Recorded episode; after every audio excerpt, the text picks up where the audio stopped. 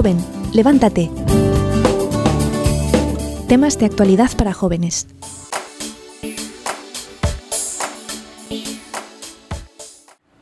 Pues no sé, hablar, hablar de San Juan en Bautista justo con el tema que vamos a tratar el día de hoy, pues pega muchísimo, ¿verdad? Claro que sí. lo que pasa es que San Juan Bautista no seguía un esquema, no hacía lo mismo que los demás. Él, su vida, hablaba mucho de, bueno, entre radicalidad y algo distinto. Justamente porque él iba a, era el precursor del Señor Jesús, que traía efectivamente un mensaje diferente. El mismo, pero renovado. Entonces, va mucho con el tema de hoy. Sí, la verdad que me hace pensar lo que dices, porque es verdad que eh, en la época de Jesús, ¿no? si uno quería destacarse por su religiosidad, su fidelidad a la palabra, ¿no? incluso preparar la, la, la venida del Señor, pues claro, no se dejaba barbas, iba al desierto, comía langostas. Porque había como un camino establecido, ¿no? pues uno se hacía fariseo, uno se hacía saduceo. Eh, doctor de la ley, qué sé yo, o sea, uno tenía ya como una manera eh, establecida, ¿no? Un, Los rumbos, caminos supermercados. en que uno pues ya se demostraba como un forófono de Dios, de la ley y tal. Sin embargo, San Juan Bautista se destaca totalmente. Por lo contrario. Y es, podríamos llamarle mínimo un tipo raro. Mínimo, sí, sí. Mínimo un tipo Pues que se va a vivir al desierto. Que viste con, con sayal, con ropa, con, un ca- pieles. piel de camello Ajá. y come langostas. Es decir, es eh, un, muy distinto del, del prototipo. No, es que yo estaba pensando que quizá también es el estilo de, de Dios, porque el Señor también rompió esquemas. Entonces realmente es el precursor del que después va a romper todos los esquemas y lo sigue rompiendo. Yo supongo que la vida de cualquiera de nosotras, pues Dios ha ido tirando cosas que tenía que tirar, Bastante que a lo mejor nosotras las teníamos muy asentadas, así como un estilo hecho. Sí, es verdad, porque no hubiera cabido, y de hecho Jesús con los fariseos, pues por desgracia prácticamente solo tiene encontronazos, discusiones. eh, pues, es verdad, o sea, eh, Jesús no hubiera, es verdad, la salvación de Dios no hubiera cabido en esos esquemas establecidos, preestablecidos y además ya solidificados o ya momificados prácticamente después de siglos. Petrificado. Petrific- o sea, ahí no cabe Dios, es verdad, qué bonito. O sea, no Pero, cabe... fíjate, incluso dentro de la civilización romana, también el cristianismo vino a tirar todos los esquemas y como a boom, abrir una... A romper moldes. Así Mm. es. Pienso que hay muchos moldes establecidos y creo que una señal de que es de Dios es justamente esa quebrazón, ¿no? Ese romper el molde que cuesta y por eso a Juan Bautista también lo criticaron. Había gente que le- lo creía muy bueno, pero también había gente que no lo seguía, que lo criticaba. Igual con Jesús, ¿no? Incluso igual a muerte. La mayoría de las personas que rompen el molde, por lo general, muchas veces se topan con una sociedad que no los comprende, con gente que más bien les hace contra. Entonces, eh, bueno, y más o menos esa es la bastante la introducción. Ajá, claro, sí, y, y es que pega también muchísimo con lo que estamos viviendo justamente ahora. Génesis nos comentaba que ella pues se relaciona un montón con los, con los chicos de su universidad y como ve como a todos siguiendo pues la línea de la diversión, de este prueba esto, prueba esto de acá, prueba esto de acá y verás cómo te llevará a, a lo mismo. Y entonces todos van por allá como, de verdad, Pues sí, o sea, la mayoría busca como que seguir lo que hacen todos, pero se olvidan de seguir a ellos mismos, creo yo. Este, pues, eh, como está como ya algo establecido, ya entre los jóvenes, entre ir a fiestas, ir a bailes y este fumar, drogarse y buscan más y más y más, pero se olvidan de ellos mismos, sino que solo siguen un estereotipo o arquetipo. que hemos hablado de San Juan Bautista, cómo este personaje nos ayuda a ver cómo al encontrar la verdad y al escuchar al Señor, pues tu vida cambia, sabes que no, no puedes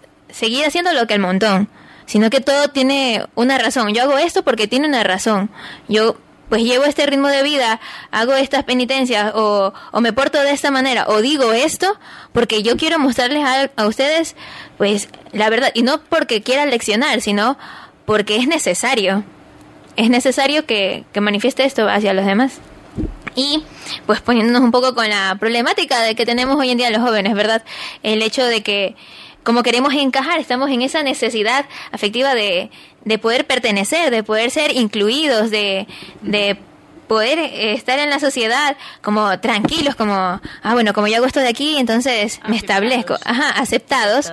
Eh, pues entonces nos metemos en eso, a, a seguir líneas que más o menos se me acomodan o que como por ahí yo veo como que tengo una pista de que sí, sí me agrada, sí me gusta y entonces pues me voy por ahí y, Y se acabó el conocerme, sino que me comienzo a llenar de parches, de etiquetas. Y me pongo esta etiqueta de aquí porque como todos ellos lo hacen así, se les ve bien, yo también. Me pongo esta etiqueta acá de utilizar esta ropa o escuchar este, este esta música o leer estos libros o tener esta, estas ideas, estos criterios porque los demás lo hacen. Y como yo pertenezco a este grupo y entonces me estoy encaminando por ahí. Sí, pues hago concesiones con cosas que soy yo a veces. Muchas veces personas dejan de ser ellos mismos por encajar en grupos, en sociedades, etcétera. No, y creo que todo joven, es un, un programa de jóvenes, ¿no? Todo joven ha tenido la experiencia de que ha ido a la universidad o, bueno, al colegio y ha tenido una necesidad de, de los otros, ¿no? No quiere efectivamente tener amigos, estar con personas, ¿no? Y muchas veces, por, por ese deseo que a veces no está bien orientado, terminas dejando de ser tú. Encajando en un grupo. Tienes todo lo que querías, tienes el grupo humano que tanto querías, pero dejaste de ser tú.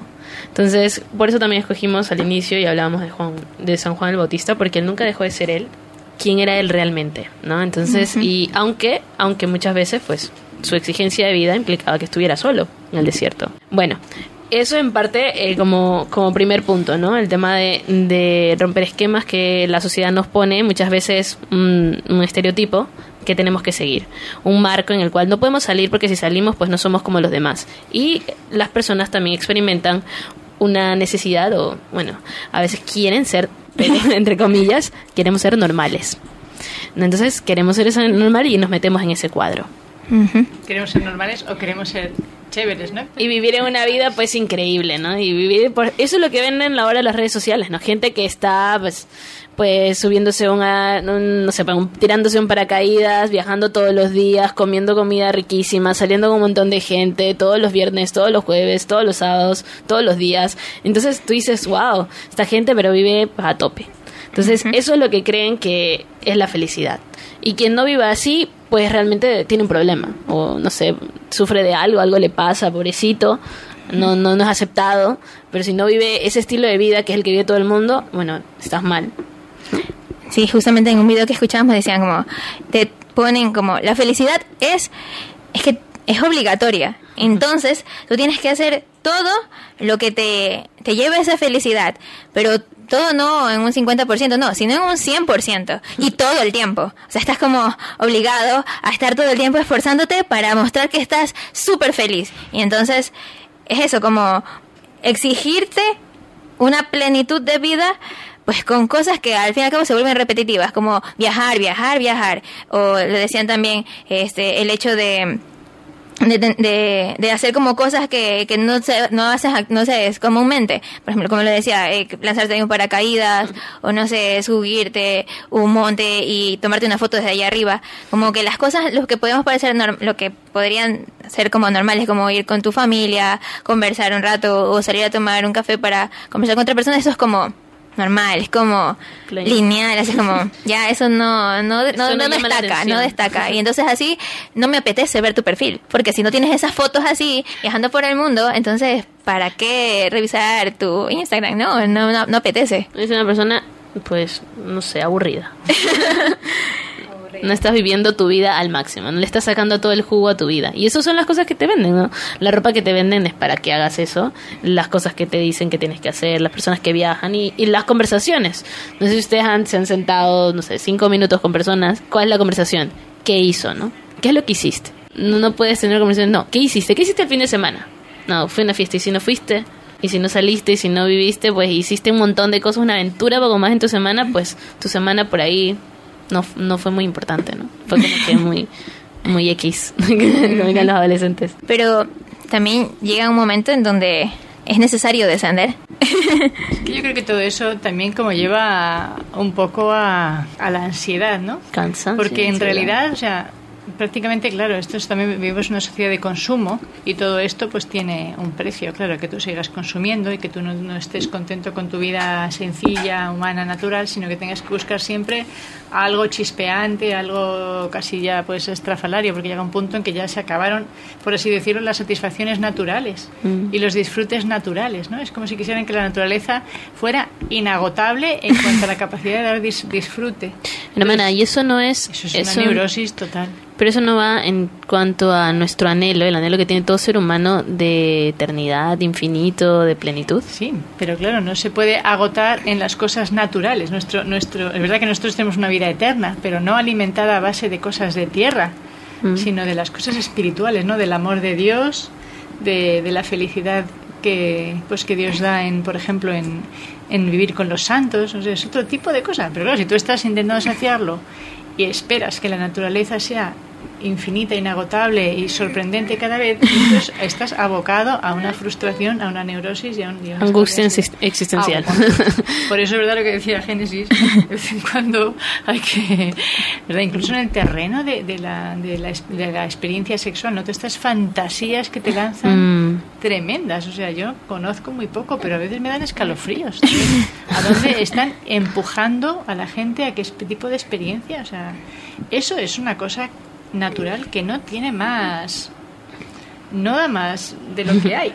Y bueno, pues ya hemos visto bastante del problema, ¿eh? bastante bien cómo pues en los jóvenes se puede dar ello, el, el hecho de esa ansiedad de buscar la felicidad en hacer, hacer, hacer cosas, hacer cosas y, y llenarse de ello, pues no sé, como hasta sentirse agotados de estar buscando recursos para poder hacer todo ello. Pero también planteábamos el hecho de que pues otros, en cambio, pues sienten tranquilidad, como que ya, yo no nací para eso, yo no nací tal vez en este ambiente donde tengo que hacer hacer muchas cosas, pero por allá otro sí que lo hará. Y yo me puedo estar quedando eso, como, como tranquilo, como en, un, en una situación de, de nulidad. Pero, claro, muchas veces cuando ya llegas a, cuando puede, puede ser que estés en ese, en ese tope, ¿verdad? En el que pues ya, si yo no sé, yo no, yo no puedo hacer eso por recursos o porque de verdad no, no me llama la atención o, no me creo capaz, entonces llegas a tener el hecho de estar siempre abajo. Y eso, pues lo podríamos llamar como tener un bajo autoestima. El hecho de habernos, habernos quedado tal vez, ay, como, ah, yo no soy capaz, yo no puedo, yo no tengo, yo no, yo no, yo no soy, entonces me quedo aquí y ya, y soy un parásito más. Pienso que en el fondo la idea de lo que es el éxito sigue siendo la misma, ¿no? Es el poder, el consumir y el disfrutar. Entonces, como yo no puedo consumir y disfrutar lo que propone, por ejemplo, los medios de comunicación, pues al menos voy a disfrutar del descanso o de, de la despreocupación, ¿no? De la hamaca. De la hamaca. Que se mesa muy bien. ¿eh? de vivir la vida arrastrando, arrastrando el ser pero sigue siendo un concepto de la vida basado en alcanzar un disfrute, o sea, no en alcanzar metas, o sea, o no en, o no en una vida humana profunda, sino en alcanzar, o sea, en, disfrutar. Pues en este caso, como no tengo más a mano, pues al menos el descanso. y algunos lo viven así y otros, imagino, pues que lo viven como con decepción, ¿no? el no poder llegar a... Digamos que algunos dicen, pues yo aquí me instalo cómodamente en que me mantengan mis padres o que me mantengan los... Yo no sé, no sé qué tendrán la casa. El gobierno. y otros, pues supongo que les entra, claro, esa, esa incomodidad, ¿no? Pues de no poder estar a la altura de la cresta de la ola donde, donde se supone que es donde tú tienes que estar. Donde debes de vivir, exactamente. Como decíamos, te lleva a un punto en el que dices, pues ya, si al verme al espejo, pues mencionando esta imagen que andaba por las redes sociales de que un gato se ve al espejo y se ve como un león, si no puedo llegar a ser como eso, y me veo como el gato, solo así, no puedo llegar a ser el león que, quisiera reflejar, pues entonces eso como me, me conformo y me, y me quedo detenido, me detengo y pues como decías hermana, me puedo o me puedo preocupar por, e, por esa autoestima y pensar que y claro, como que se ha acabado ahí, yo como que estoy homogéneo, como no sé, como no podré reproducir eso, pues entonces, no sé, como que te sientes derrotado y deprimirte y querer terminar con todo esto ya rápido, así como, bueno, ya, si no voy a alcanzar más en esta vida porque no puedo, entonces pues mejor lo termino rápido. O puedes eh, entonces también pues caer en la, en la situación de eso, de, deprimirte, de simplemente lanzarte, no sé, como eso, a, no sé, como buscar de otra manera el, el llenar ese, ese, esa incomodidad, ese hueco que tienes ahí en la vida y que no lo puedes llenar de otras cosas. No sé cómo verías también pues el, el momento de, de, ver el fracaso, en que ya como que no hubiera vuelta atrás. Pues sí, o sea, la mayoría de jóvenes cree que el fracaso es lo peor O sea, es como lo peor, pero este, creo que la mayoría de las personas que nos hemos acercado a Dios, jóvenes o adultos o lo que sea, ha sido por medio de un fracaso. O sea, a veces el fracaso no es lo peor, sino el fracaso es ese, esa invitación a dar un paso más allá a lo que te va a ayudar a crecer. O sea, el fracaso te ayuda a crecer. El fracaso no es solo es para quedarte ahí este, estancado y listo, sino no, para aprender de aquello que te pasó, sea bueno, sea malo, verlo como algo que te ayuda a crecer y te ayuda a qué? A seguir a Dios. Que ahí está Dios dándote la mano y diciéndote, hijo mío, aquí estoy contigo, no me he ido, nunca me voy. Estamos caminando juntos. Aunque a veces tú te olvides de mí, aquí estoy yo. Me acordaba de, de San Pablo, pues que puede, puede parecerse pues, al inicio el gran Saulo de Tarso, que era un fariseo ilustre, o sea, justo, tal cual, que cumplía todas las reglas, que venía de una excelentísima familia y que pues tal vez para muchos el, eh, que estaban dentro de ese círculo social en el que vivía San Pablo, pues haber sido como un fracaso el hecho de que San Pablo pues se haya convertido al cristianismo. Pero para él fue descubrir netamente eh, eso, que todo lo que había vivido, que todo lo que él creía ser, lo que le tenía pues puesto la autoestima hasta, hasta arriba y que decía de aquí nadie me baja, pues que sí lo bajaron, pero que en el momento en que se bajó y se descubrió a sí mismo eh, frente del Señor, pues sí fue como reconocer que todo eso era basura, tal cual, y que no merecía la pena todo eso que estaba, que, que él creía como lo mejor y que lo hacía sentirse, pues eso, como en la plenitud de la persona en aquel entonces. Por ejemplo, yo creo que este estamos como que entendiendo mal el concepto de autoestima. Muchos piensan que autoestima es ser perfecto, es sentirte siempre bien y pues no, creo que no es así. O sea, la autoestima va en aceptarte tal cual eres con tus cualidades, con tus limitaciones, con tus pues defectos.